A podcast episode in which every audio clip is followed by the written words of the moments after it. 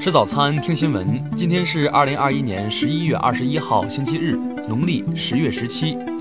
云盛在上海问候您，早安。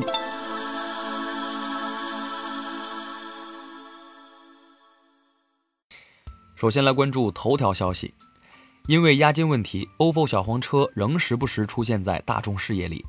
昨天，ofo 因推出拉好友帮退押金功能，登上微博热搜。网友发现，除了邀请好友帮你退押金外，还有好友下单奖励、充值退押等功能。退还押金本来就是消费者的合法权益。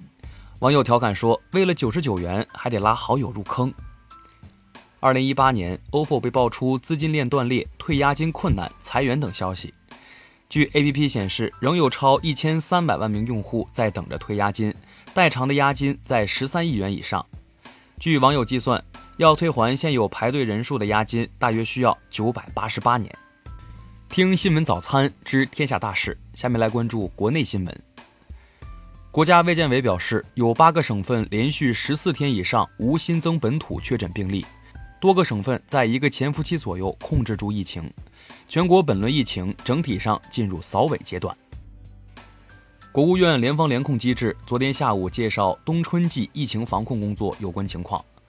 会上透露，本轮疫情已有六百四十七名患者治愈出院，超过百分之四十的患者已得到有效治疗。昨天，中国工程院院士钟南山在出席老年健康论坛时表示，目前七十岁至八十岁年龄段的老年人疫苗接种率较低，他鼓励更多老年人及早进行疫苗的预防接种。昨天上午，我国在太原卫星发射中心用长征四号乙运载火箭将高分十一号零三星发射升空，卫星顺利进入预定轨道，发射任务取得圆满成功。你拍天宫的时候，航天员也在天宫拍你。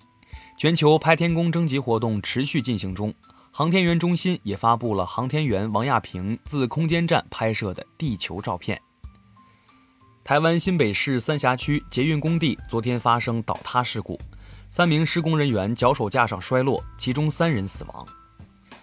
近日，深圳海关在货运进口渠道查扣的一批四百七十千克的矿石，经专业机构鉴定为陨石。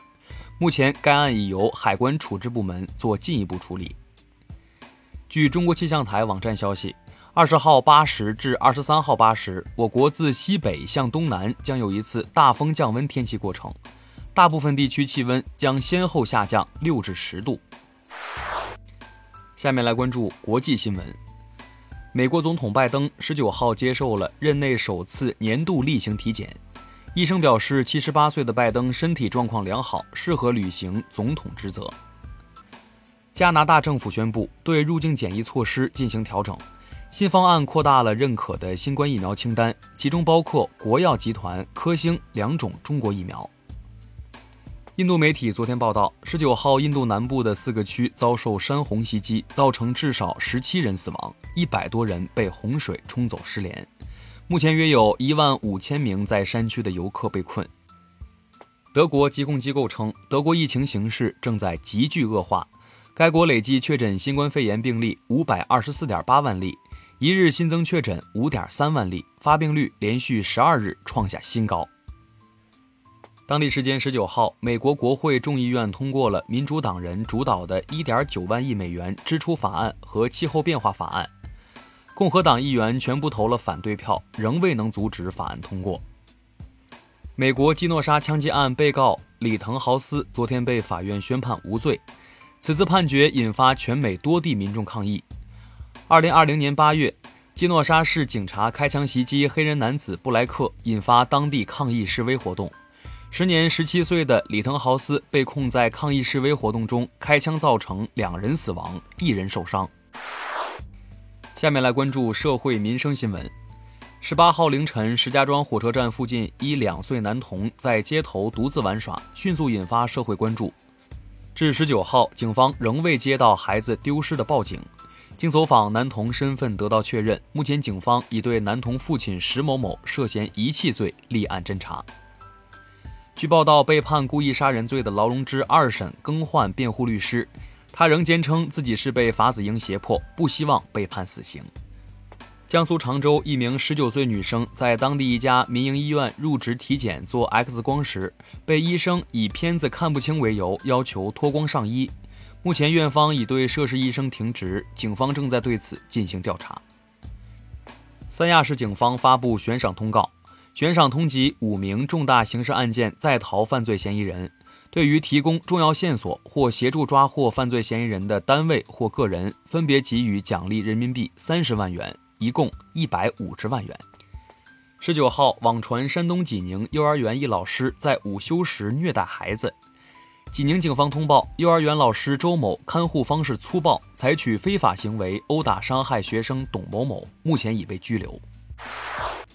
最后来关注文化体育新闻。